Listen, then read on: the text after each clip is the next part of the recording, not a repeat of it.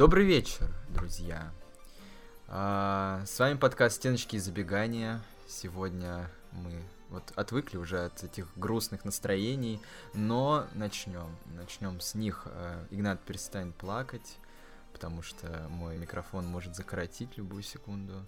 Сдерживайся, сдерживайся, пожалуйста. Да, чемпионство упущено, к сожалению. Вынуждены мы это констатировать этот факт. А, Вот. Ну и начнем, наверное, разбирать, как так получилось, что все Спартак. Ты забыл представиться, кстати. Ты Богдан. Да. Напомню тебе. Спасибо. Отбила память, наверное, от Я печали Богдан. и грусти. вот да. это. Ну, я на самом деле что хочу сказать. Мне кажется, я уже прельстился вот этим чувством вечного счастья. Как казалось, что вот это никогда уже не закончится, и рано или поздно, наверное, уже пора было все-таки проиграть Спартаку, чтобы какие-то новые эмоции, наконец, мы испытали. Но вот, к сожалению, момент, когда это случилось, не самый удачный. Увы, такая ситуация сложилась. Да и, в принципе, было, наверное, даже не от момента, что наши надежды на чемпионство закладывались только на то, что Спартак вообще не ошибется. Увы, ошибка это случилась. Случилось еще и с конкурентом. И теперь уже и серебряные медали, которые казались почти в кармане, начинают потихоньку сомнения закрадываться. Но все-таки, я думаю, надо перейти к конкретике. Наконец. Да, от эмоций немножко... эмо- Эмоции надо немного затушить. Хотя вот это же уже, уже такая традиция, что мы плачем, там расстраиваемся, потом раз, Спартак нас и начинает радовать. И Ну, опять в я безвыигрыш, тебе скажу, что беспроигрышной Последний серии. раз мы, мы расстраивались матчи 4 подряд, поэтому я надеюсь, что в этот раз, конечно, покороче. Ну да, нельзя, нельзя, надо из тильта выходить, и вот мы попытаемся сейчас выйти из него. И попытаемся как-то вообще разобраться, как так получилось, вот такое обидное поражение в дерби. Хотя я не знаю, можно ли матч с Локомотивом назвать дерби, господи. это- Ну, на самом деле, я бы сказал, что матч с Локомотивом, в принципе, исторически довольно интересно обычно складывается. С кем, если не с Локомотивом вообще? Только с ЦСКА получается, потому что, ну, Динамо серьезно воспринимать невозможно, а больше московских команд и не существует, в принципе.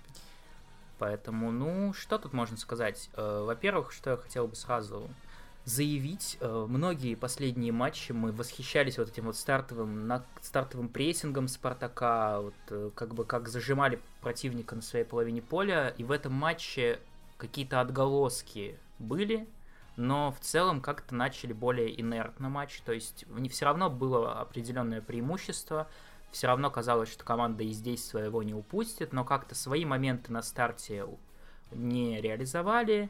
И в итоге, ну я не знаю, вообще, если второй гол, там уже мы в таком тильте пребывали уже, после удаления, после всего этого, то первый гол, он во- вообще реально ни с чего произошел. То есть все спокойно, бам-бам, и непонятное затмение у всей обороны, как обычно, и уже 1-0. Но все равно в тот момент, конечно, казалось, что все это временно, что сейчас как Спартак как соберется, как э, возьмется за дело. Но, увы, если по персоналям, то вот Соболев в этом матче, к сожалению, как-то совершенно потерялся. Во-первых, он только тайм отыграл.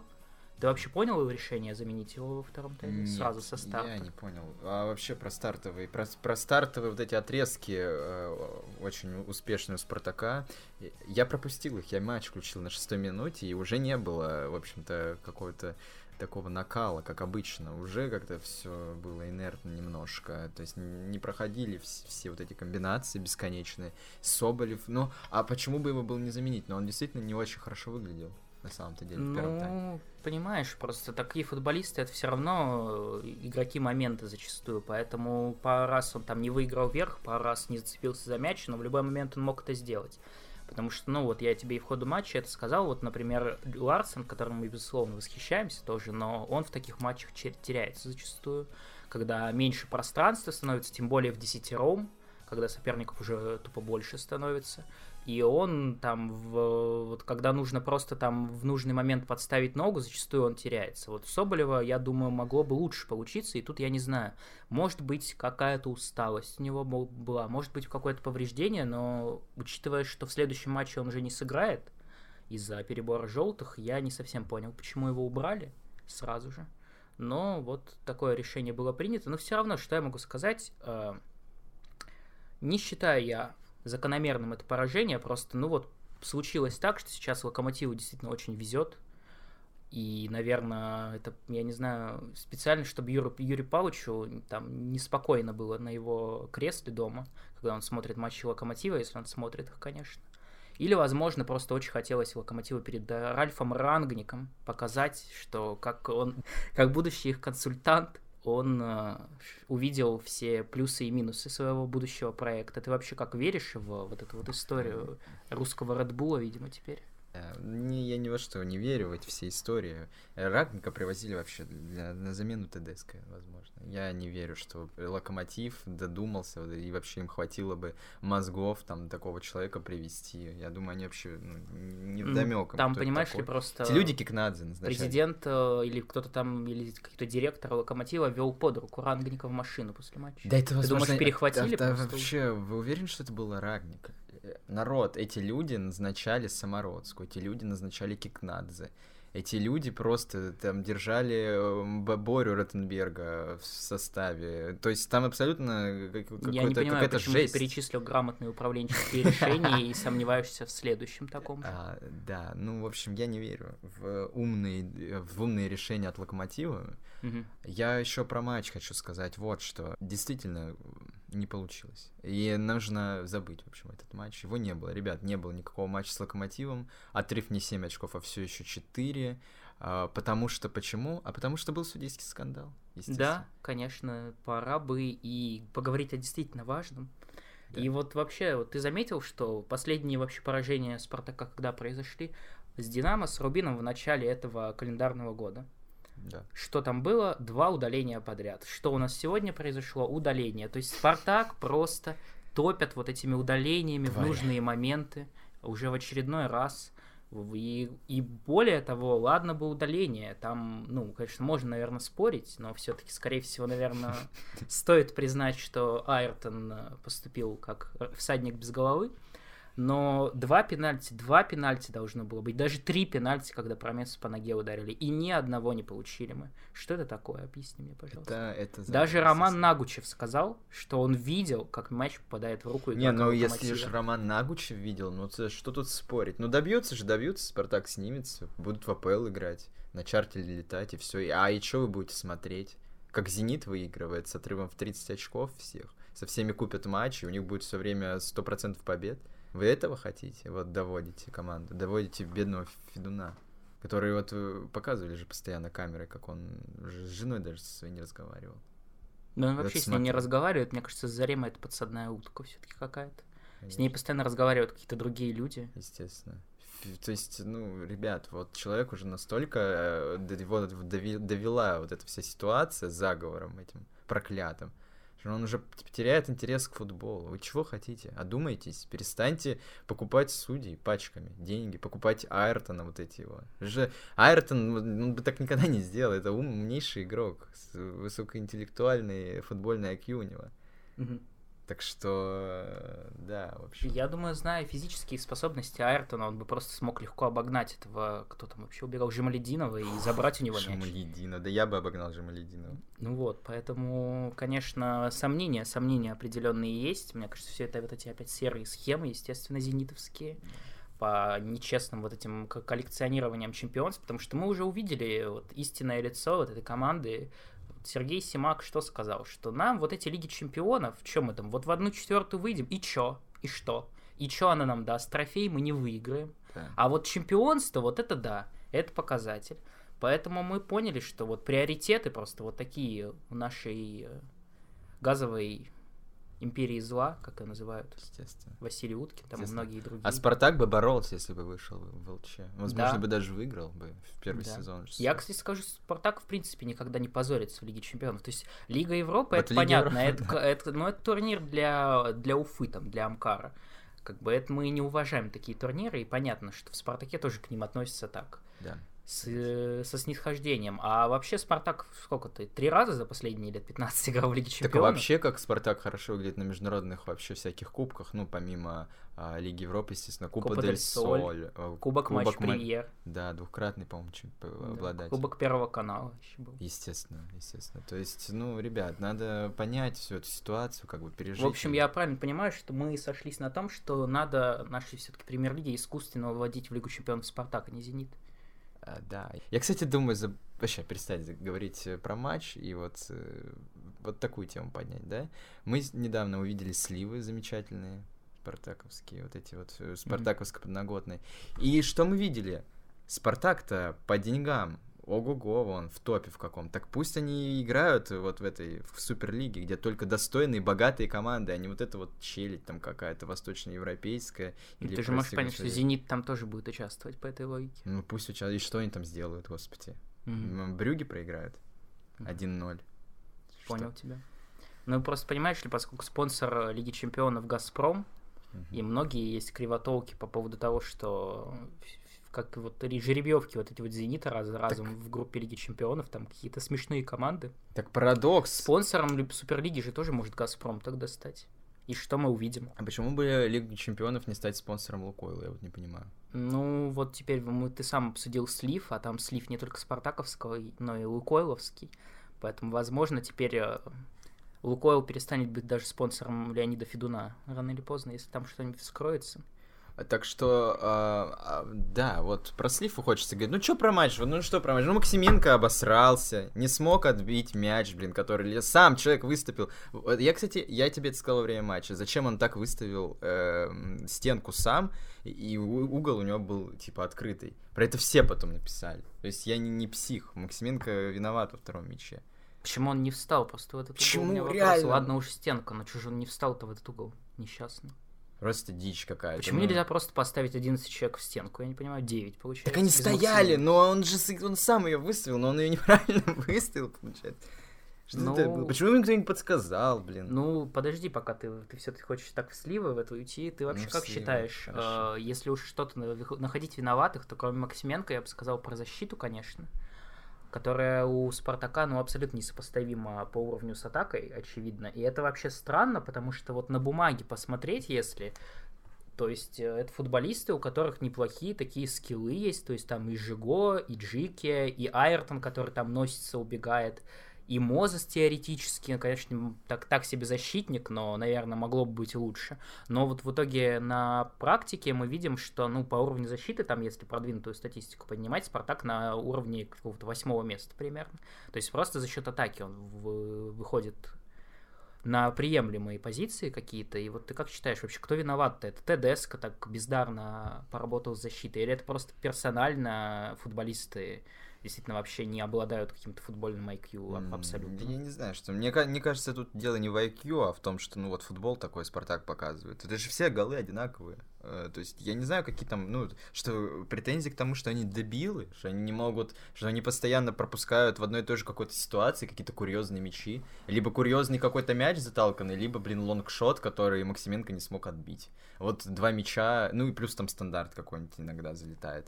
Вот как Федя, блин, забил. Ну, и, типа, хотя это тоже лонгшот по факту, mm-hmm. на который Макс, Максименко не смог среагировать э, нормально. А, короче, защитники нормальные, у меня нет к ним претензий. Вот у меня претензий к ним, э, сколько они получают, конечно, это с, э, ну, об этом одни из самых высокооплачиваемых игроков в команде. И такое постоянно, такие постоянные ошибки. Ну, хотя я вот бы отметил Жиго, мне нравилось, допустим, как он сыграл этот матч. То есть там не без ошибок в обороне, но да, он что, он что, защитник вам, что ли? Он что-то защищать должен? Зато как в атаку бежал, да, как да. обострял. Да. Это, это форвард, это настоящий форвард. Так что давай. В общем, ты проблем не видишь, я правильно понимаю? Ты не считаешь, что вот к следующему сезону Спартаку надо какие-то другие лица привести в защиту все-таки? Посмотреть, э, создать конкуренцию какую-то. Ну, я думаю, что он придется кого с кем-то расстаться все-таки. Будет уж сильный перебор кадровый. Ну, реально. То есть уже такие ситуации, кстати, были, мне кажется, в Спартаке. Ну смотри, можно левого защитника привести, поскольку левого защитника, кроме Айртона, У левого вообще. защитника точно надо можно... привести, это же самое. Уедет, возможно, Мозес, как бы непонятно, что с ним. С рассказываем тем более непонятно, вряд ли он вернется, судя по всему. Гапоновых прекрасных можно абсолютно спокойно отправлять э, в ФНЛ, где им место, собственно. И как бы вот уже уже есть свободные места, по-моему, вполне себе. Ну, Просто окей, вопрос, конечно, быть. в том, что сложно будет привозить легионеров с нынешним лимитом. То есть придется искать восхитительные кадры на просторах нашей земли. Но я думаю, что все-таки стоит как минимум, как минимум, чтобы сделать окончательный вывод, э, действительно ли это дело в футболистах, которые способны вот именно, по-моему, вот проблема, если это не проблема ТДС, то действительно проблема того, что вот мы видим и визуально кажется, там и Жиго, и Джики, и Айртон, они такие эффектные футболисты, то есть они там могут великолепно там пойти в подкат какой-нибудь, выдвинуться из линии обороны как бы и перехватить мяч шикарно, и мы будем восхищаться и говорить, как его высокого уровня эти ребята, но вот в каких-то мелочах, то есть там вот линия офсайда несчастная, линия пассивного офсайда, вот каждый, по-моему, половина вот пропущенных мячей или половина опасных моментов из-за того, что какой-нибудь Джики не может просто со всей команды выйти из обороны. То есть, ну, я не знаю, это вот какая проблема вообще, какая причина у этого может быть. То есть вот э, мне кажется, что если эффектность наших защитников не вызывает этого вопроса, то эффективность вот в таких мини-эпизодах зачастую проседает. Поэтому я бы все-таки посмотрел другие варианты. В конце концов, у нас есть Илья Кутепов. Вот мы не увидим Джики в следующем матче. Может быть, с Ильей Кутеповым вообще линия пассивного офсайда будет э, на уровне штрафной площади соперника, например. Поэтому увидим, увидим, я думаю. Ну и теперь, наконец-то, можно, я так понимаю, к самому сладкому. Ты не понял, я так понимаю, к чему, да, но к вот этим вот потрясающим сливам да. в огромном количестве, которые поступили не так давно. Вообще эту тему как-то не особенно обсудили в медиа. Ты вот с чем это связываешь? С отсутствием интереса или что сказали сверху людям? Что вот вы бы помолчали. Я не думаю, что здесь какое-то отсутствие там интереса. Про Спартак всем интересно читать. Не, не так уж серьезно все это осветили. Можно было много различных теорий на этот счет построить, там поспрашивать людей, набрать кучу комментариев всяких. Но действительно, это как-то все в один день закончилось. Думаю, была бы эта ситуация там полгодика назад, мы бы про это месяц все, все еще слушали. И парадокс. Да даже ты текст написал на спорте. И да, вот он... ты упомянул, кстати, я сразу хочу сказать для тех, кто немножко в танке последнюю неделю просидел. Вот, мы обязательно прикрепим для всех, кто не ознакомился заранее, текст нашего же авторства, в котором вы сможете разобраться и по ходу прослушивания, так сказать, понимать, о чем речь.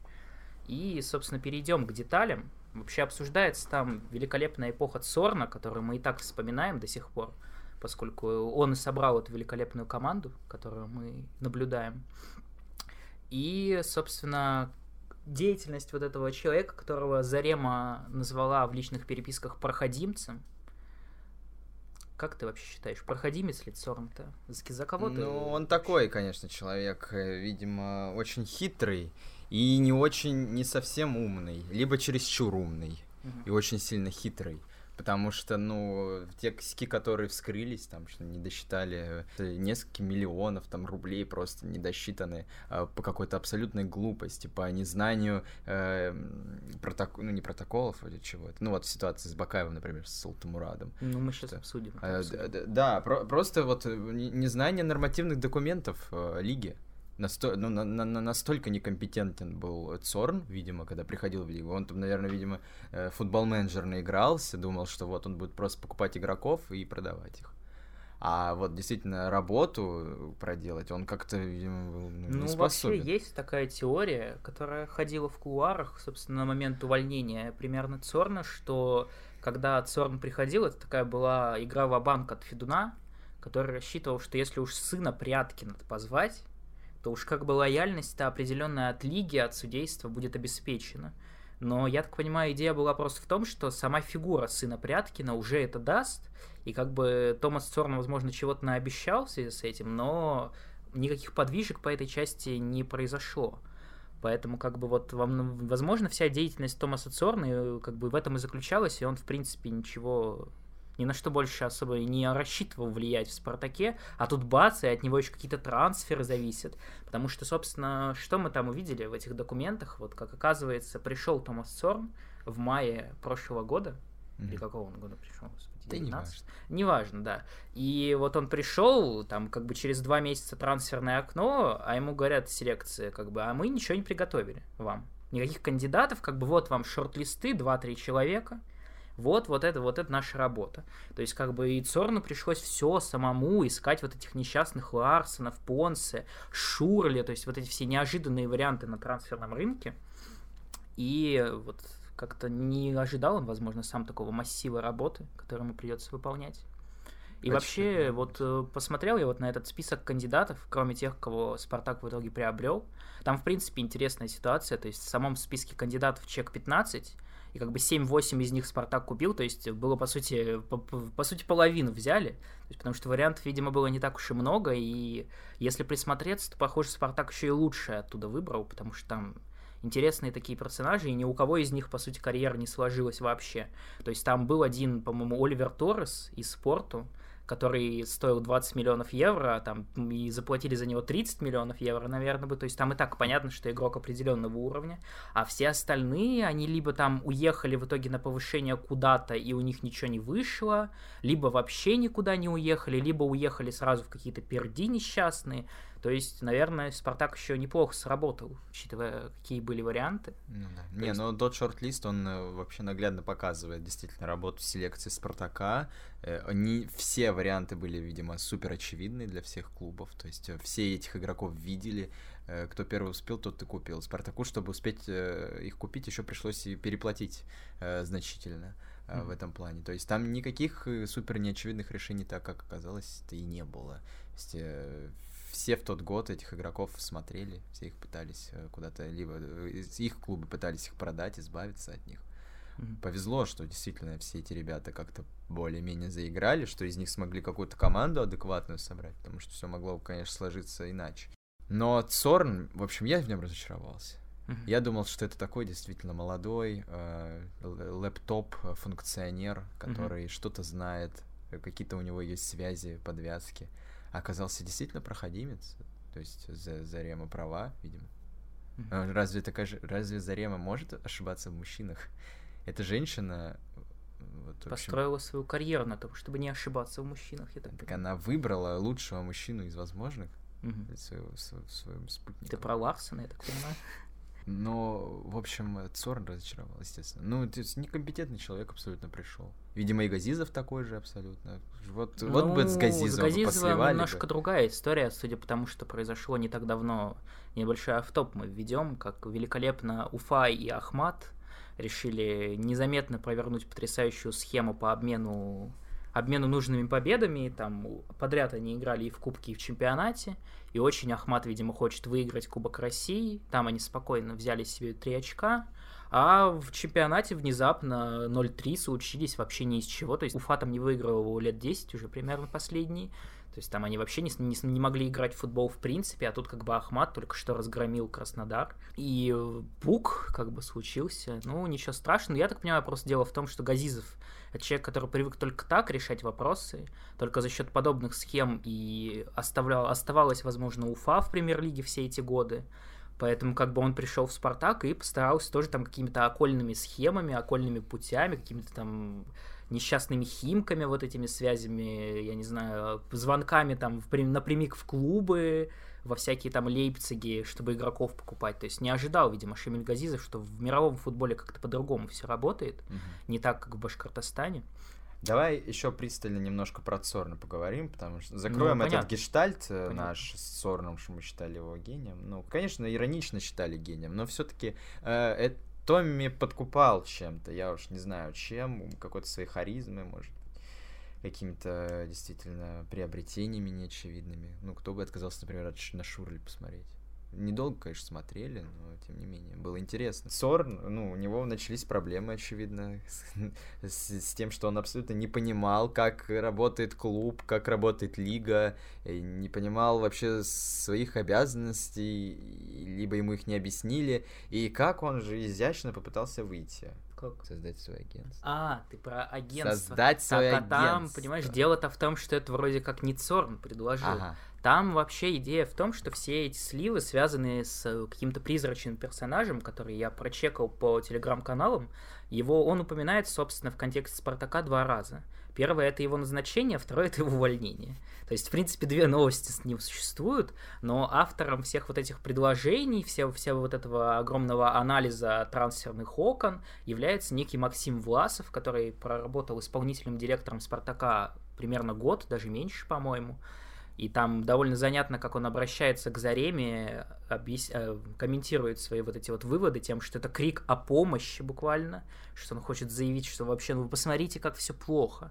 И, собственно, я так понимаю, агентство, в том числе, это его идея. Может быть, там, я не знаю, конечно, связи Томаса Цорна собирались как-то использовать, и вот тут, конечно, вопрос, потому что я не силен, на самом деле, в, в юридической стороне вопроса, насколько это законно вообще все относительно ФИФА, УЕФА, там, я не знаю, даже, возможно, российской премьер-лиги, я уж не знаю, РФС.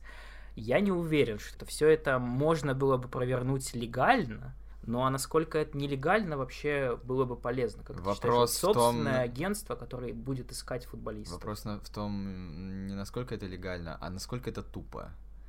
То есть э, очередное вот это абсолютное мышление, да давайте еще создадим всяких комитетов, трансферных комитетов, агентств, вот этих вот непонятных каких-то структур внутри одной большой структуры. А, мне что-то подсказывает, что это все не от большого ума всегда делается, потому что все эти задачи, которые описаны в этом агентстве, mm-hmm. они де-факто должны выполняться самим клубом и так. Зачем нужно еще что-то было? Вообще, как такие идеи вообще у людей ну, в голове появляются? Я так понимаю, идея в том, что агентство будет как посредник использоваться. То есть там, где сейчас используются вот эти вот бесконечные сторонние агенты, вообще в чем э, в чем, я так понимаю, видятся плюсы этой истории всей, что в России как бы агенты это считается необходимым злом. То есть от этого никуда не получается уйти, если там ты не зенит, которого, не, ну, я не знаю, относительно «Зенита», потому что если в «Спартаке» мы постоянно видим вот эти сумасшедшие цифры, потому что Спартак как бы как решето, вся информация вечно везде гуляет, то по Зениту, естественно, мы никогда не увидим цифр, сколько они там агентам башляют, но им, в принципе, наплевать, поэтому им, их как бы не купят в восхитительные истории от агентов о том, как вы можете вот сейчас сэкономить, вот его взять, мне там заплатить миллион, и вы сэкономите 5, но, в принципе, в России большинство клубов так или иначе связаны с агентами, и это зачастую агенты, которые непосредственно работают с большим количеством э, там, представителей одного клуба. Даже там, я не говорю про крылья советов, которые, в принципе, чуть ли не принадлежат агенту. Э, но в «Спартаке» долгие годы там Артемовы какие-то несчастные, я уже не вспомню все эти фамилии, но, короче, большинство там русского костяка держались за одним агентом. И потом, когда внезапно что-то случалось, когда менялось руководство, менялись отношения с агентом, внезапно начинались какие-то бесконечные срачи. Потому что агент э, был сразу заинтересован в том, чтобы всех своих э, представителей из команды увести, или там, если у одного проблемы, он начинал шантажировать тем статусом второго и так далее. Я так понимаю, идея в том, что если агентство, как бы, если, если есть необходимое зло, то надо это зло контролировать. Обалдеть. Да. Вот это логика, конечно. Ну, я...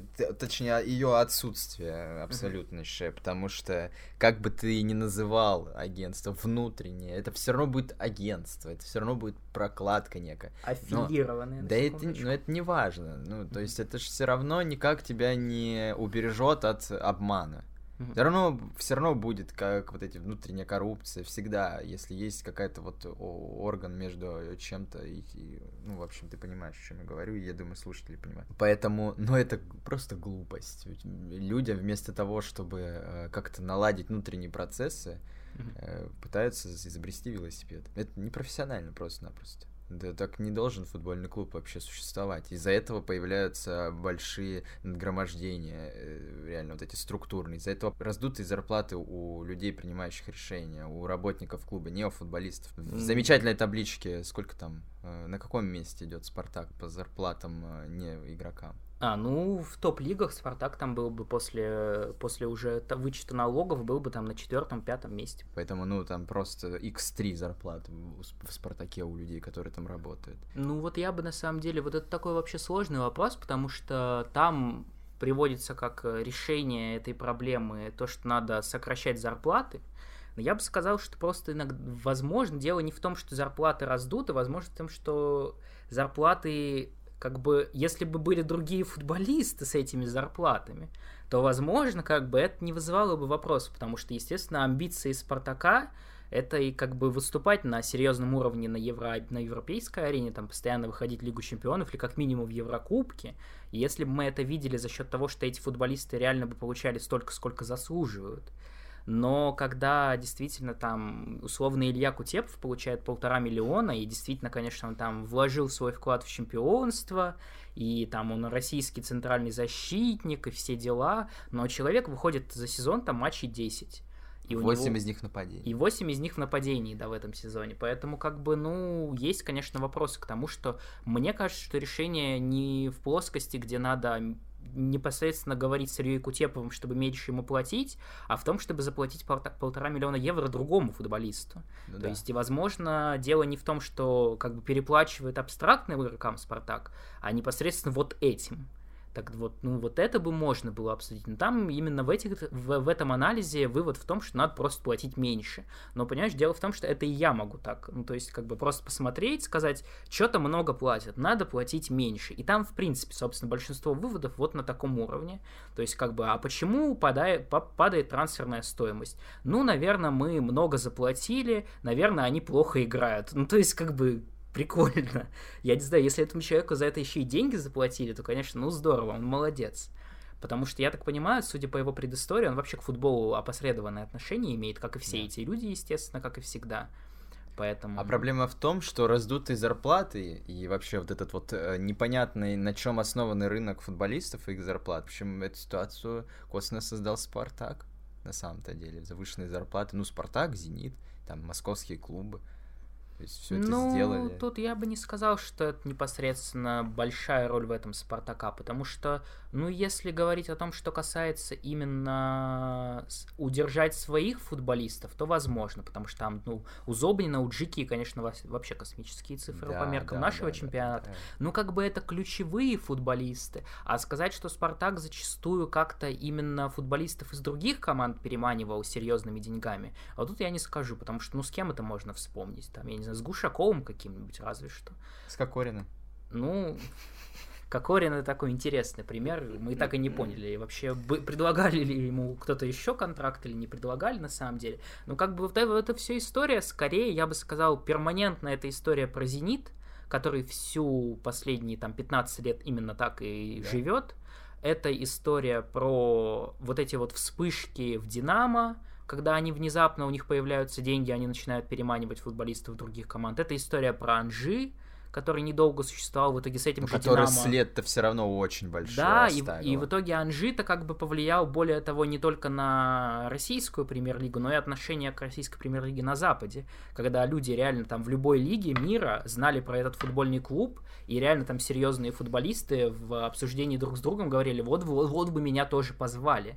То есть, как бы ребята, которые там играли в хороших командах, в Еврокубках, ну, они просто знали, сколько платят в этом сумасшедшем российском клубе, и как бы и, в итоге, и другие команды, естественно, тоже это знали, и уже, я не знаю, через сколько лет мы сможем вот от этого избавиться, что там какой-то команде приходит э, офер на какого-то футболиста из, э, от российской команды, и они такие, так, русские, надо, сейчас мы из них как сейчас они нам за тире 16 лямов-то и заплатят. Да и заплатили же.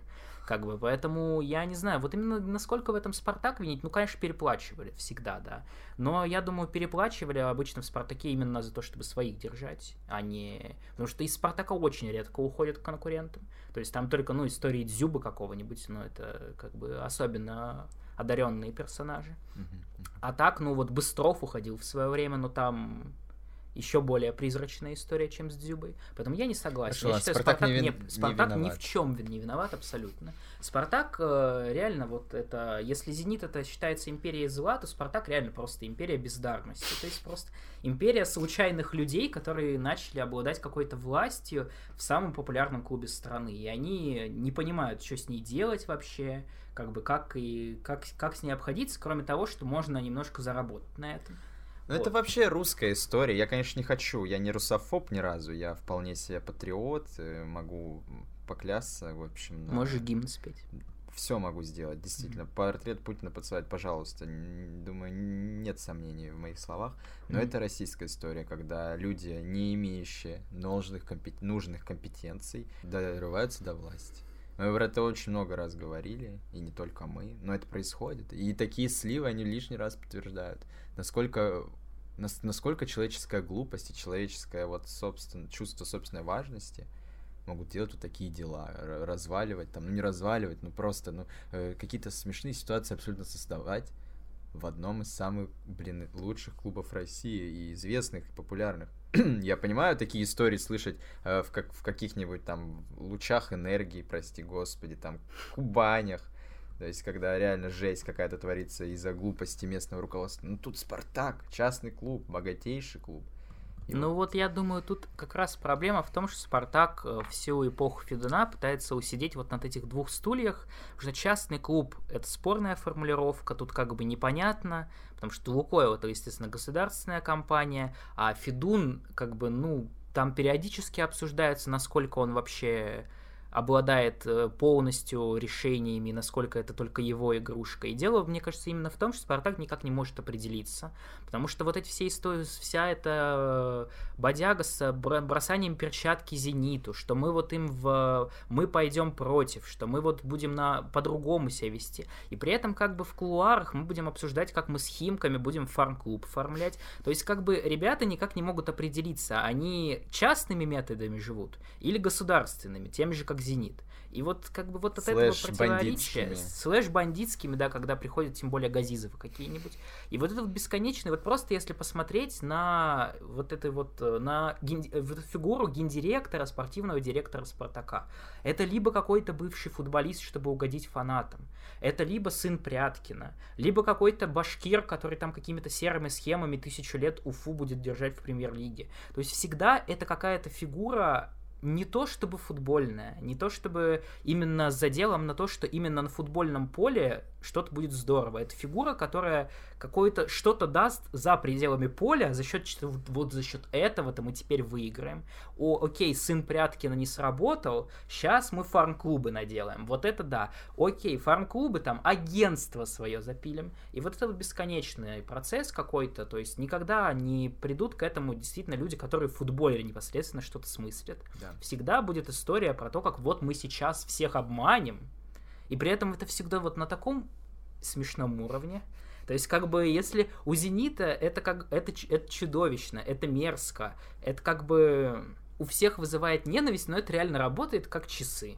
Да. У Спартака сегодня пукнули, с какой-нибудь дебильной идеей в офисе, завтра про это 10 телеграм-каналов написали. То есть, как бы, насколько надо вот на потрясающем уровне работать, чтобы Пора, пора уже выходить из этого порочного круга. Э, надо сейчас реально не о тренере думать, а, блин, а о руководстве. Как-то как этот штаб укомплектовать более компетентными людьми, я не знаю. Да, Таких их, это... их никогда там не будет, чем. Ну почему нет? Ну почему не будет? Ну как, это что сложно сделать Федуну? Да ну как бы не, нет людей у него в окружении, которые ему посоветуют кого-то, кроме сына Пряткина. Леонид Арнольдович Федун блаженный человек. Вот по всем его заявлениям. Он живет в космосе. И реально, он из этого космоса выходит только когда ему, я не знаю, Зарема, там какой-нибудь товарищ, я не знаю, кто на него так влияет, только когда он как-то случайно пересекается с каким-то объектом влияния, который приходит к Федуну как к лакомой косточке. Ой, вот сейчас-то я... Сейчас я заработаю. И как бы к Федуну профессионал сам никогда не придет. Он не скажет, я, здравствуйте, я профессионал, я вот посмотрел, у вас тут, конечно, пиздец. Блин, я вспомнил, что Карпин же был. А, точно, да. И Афидун Вообще человек без какого-либо бэкграунда управления серьезными клубами. Ну да. И это было совсем недавно. Ну так как Карпин более, как, как Карпина назначали как генерального директора, потом Карпина захотели посмотреть как тренера. Так и с Черчесовым было, было, который вообще в Спартак приходил тоже таким-то там директором, и в итоге несчастного Федотова, не того, который сейчас в Сочи, а, наверное, юная аудитория такого не помнит, но был в «Спартаке» такой интересный персонаж, как Владимир Федотов, и под живого человека буквально привели директора, и все обсуждали, что этот директор будет тренером после него, и так и случилось, и несчастный Федотов умер в итоге с горя после этого. Ужасная история. Да, вообще ужасная история, я до сих пор за это ненавижу, конечно, эпоху Федуна, да. Наверное, самое обидное, что происходит. То есть у нас мы не можем, в общем, как, какого-то позитива найти в этой всей истории. Мы будем как э, фанаты некоторых американских клубов э, призывать владельца продать клуб, получается. Ну, вот тут, понимаешь, Это единственный выход призывать сейчас. владельца продать клуб, я думаю, разумно, когда мы понимаем, кому он его продаст. Потому что Федун, например, покупал клуб у Червиченко, и там было еще интереснее. Червиченко, насколько я понимаю, это вот история про, про то, как человек, люди, которые приходят к Федуну, вот такой стал владельцем Спартака. То есть человек, который, так, ща я заработаю. Он заработал, он за короткий промежуток продал в итоге клуб намного дороже Федуну, все, у него великолепно. Купил клуб пьяного романса. Как бы все. То есть, а если как бы есть вероятность, что можно продать клуб такому же, я не знаю, если мы будем видеть фигуру, как... Я не понимаю просто, почему реально никому это не интересно. Я не понимаю, почему Марк Трабуки не может попросить денег у правительства Казахстана, ой, правительства Италии, там у Берлускони, например, и выкупить уже, и перевести клуб в нормальный Почему, собственно, чемпионат? сам Берлускони не может? Чем интересно с этой Монцей несчастной Позорный, в серии Б? реально. В Шел общем, бы достойнейший человек, достойнейший, э, как это у них называется в Италии, мужчин? По- Массимо. Ну, это все история вообще всех последних, да, я не знаю, всех, всей эпохи Федуна. Потому что был там кра- краткий период надежды, когда Федун еще и дофига вкладывал в клуб, постоянно там пытался именно деньгами зарешать, но вот бездарные именно решения на местах все это портили. Да. То есть там Карпину привозили великолепный состав, но это не делало Карпина нормальным тренером. То есть И как бы, и руководителем. Ладно, в общем, эту историю мы будем, конечно, постоянно не вспоминать и говорить, тут без этого никак в контексте Спартака. Ну, давай немножко такое, даже не... э, Да, это еще не послесловие, а просто вот про... Мы как... Телевидение? Да-да-да, мы ведь э, как бы тоже в какой-то мере делаем контент про Спартак, Мгм. поэтому стоит об этом поговорить чуть-чуть, с нашей точки зрения. А, В сливах, в документах в этих проскользнула информация о том, что да неплохо было бы э, как-то там права поделить и сделать там какой-то свой ресурс, где люди смогли бы смотреть матч э, Мгм. Спартака, и деньги бы централизованно шли в клуб. А, о, как тебе эта идея? По, по мне, так это прекрасно абсолютно. Ну, ты знаешь, как мне эта идея, потому что я ее сам тебе озвучивал до- задолго до того, как эти сливы, собственно, появились. Правда, собственно, в самих этих сливах нет прямы- прямого какого-то заявления о том, что нам нужно свое телевидение. Там просто есть, э, подсч- по- подсчитывают цифры, сколько Спартак теряет на том, что вот в данный момент права принадлежат там э, Газпром Медиа, э, на то, что ушли на платный канал. Собственно, эта идея критикуется в итоге, что из-за платного канала видимость спонсоров очень сильно понизилась. В общем, что много денег потеряли. И вот, наверное, где-то там, возможно, обсуждались какие-то варианты в связи с этим, а что-то можно сделать. Ну и мне кажется, что свое телевидение это, конечно, вообще очень прекрасная история именно для Спартака. Потому что за счет своего уровня популярности, за счет лояльности своей аудитории, за счет каких-то возможностей, учитывая, что сейчас наконец-то спартаковские медиа более-менее поднялись с колен, Потому что когда мы вот начинали записывать, мы, по- по-моему, еще была ситуация прискорбная с этим, мы даже это упоминали Да. что там совершенно смешные вообще и соцсети были, и, я не знаю, и, и канал на Ютубе несчастный, который никто не смотрел. Сейчас и я его смотрю периодически, там, и, в принципе, какой-то уровень качества Да, повысился. да, да, да, да. Поэтому, ну, это неплохо было бы агрегировать в каком-то одном приложении или сайте, что ты как бы трансляцию посмотрел, нарезочки посмотрел, какие-то видосики, фильмы там за какую-то подписку. Ну, даже учитывая, что это Москва, можно с- смело ставить ту же цену, что и матч премьер просит за свою подписку. А вообще, на самом деле, а, можно просто объединиться с замечательным ресурсом Pimple TV, короче, я считаю Мгм. и э, наладить с ними контакт. Ребята очень талантливые. Да, я думаю, всем людям стоит ознакомиться, кто устал платить за матч премьер до тех пор, пока Спартак не запустит свое телевидение. Вот Pimple TV это прекрасная альтернатива Матч ТВ. Я думаю, вы разберетесь там, что, что куда нажимать. А я хотел вообще что сказать. Э, Эта тема как-то не особенно поднимается. Я не знаю почему, но меня глубоко возмущает, что вот, грубо говоря, за трансляцию матча Спартака, вот, грубо говоря, деньги получает Зенит. Это нормально вообще? То есть мы, мы все Ну, прекрасно они же типа понимаем, что- распределяют. мы все прекрасно понимаем, что генеральный спонсор Зенита, по сути, Газпром. И, по сути, я не знаю, естественно, не 100% с этих денег, но какая-то часть с этих денег спонсируется на них Зенит. И то есть Спартак, там, я не знаю, все свои медийные активности как-то пытается Я не знаю, какой смысл вообще повышать, э, я не знаю, стоимость своих э, абстрактных медийных прав, если, по сути, продаешь их конкуренту. И я вот не знаю, насколько это, конечно, в рамках России возможно все, насколько Спартаку не покажут фигу, если это, не, если это случится, я не знаю, возможно, мы увидим, как Спартаку в каждом матче 5 удалений ставят и 10 пенальти.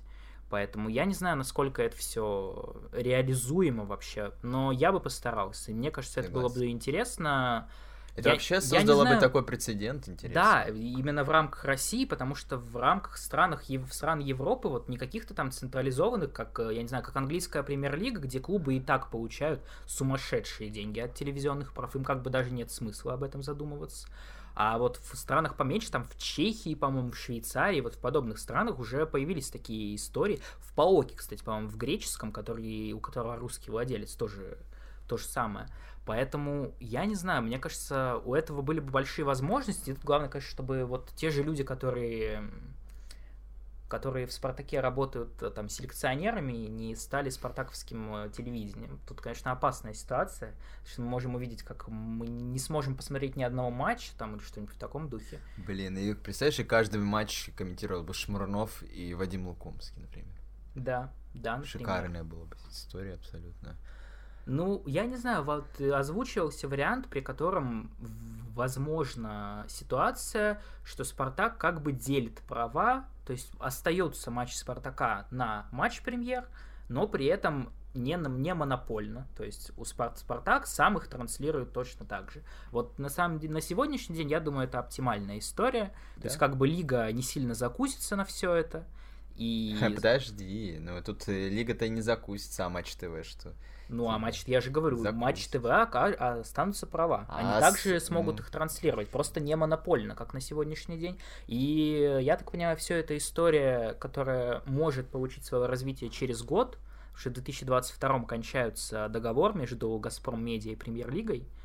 И, ну, я не знаю, я думаю, что, в принципе, для российского футбола было бы здорово отказаться от матча от э, Газпром Медиа, в принципе. Да. Потому что я по многим вопросам не согласен с хейтом в сторону Матч ТВ, там Матч Премьер и так далее, но именно то, что касается, сколько они платят за права на трансляции, на отсутствие полного конкуренции какой-либо на эти, это никак э, положительно на российский футбол не влияет. И я глубоко разочарован именно в связи с этим, там, всякими галицкими несчастными, гиннерами и так далее, вот этими великолепными функционерами, которые почему-то вот эту тему никак не развивают, потому что да. понимают, что им по голове настучат. Да, Поэтому вот. У нас э, вон э, лиги разли... Э, различные сайты тратят огромное количество денег на права других чемпионатов и лиг. Вы реально создайте, откройте тендер просто и все сделайте. Ну, тут же все равно вопросики порешаются. Ну вот да, дело в том, что вопросики порешаются, как обычно. Я, ну, я не первый знаю. Первый канал вступится в гонку.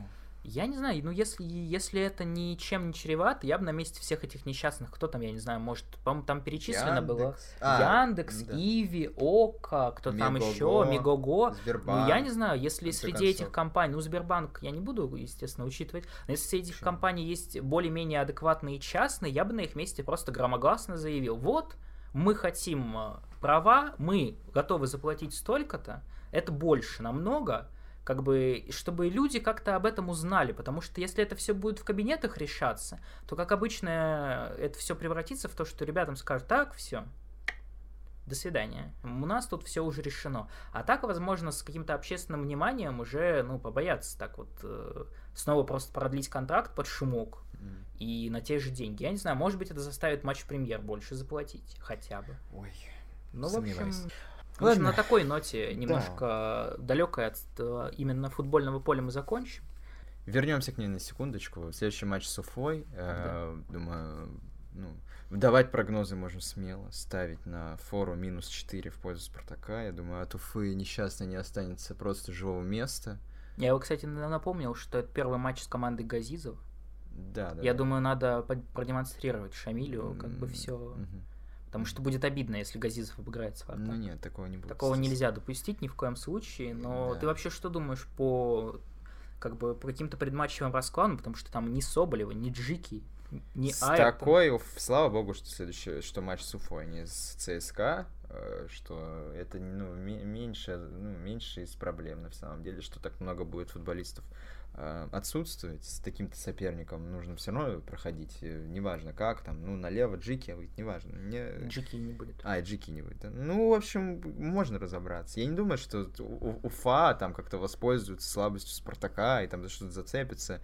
Ну, я прекрасно, я, мне очень понравились матчи Уфы, как mm-hmm. бы вот эти вот рестлинг, вот эти договорники.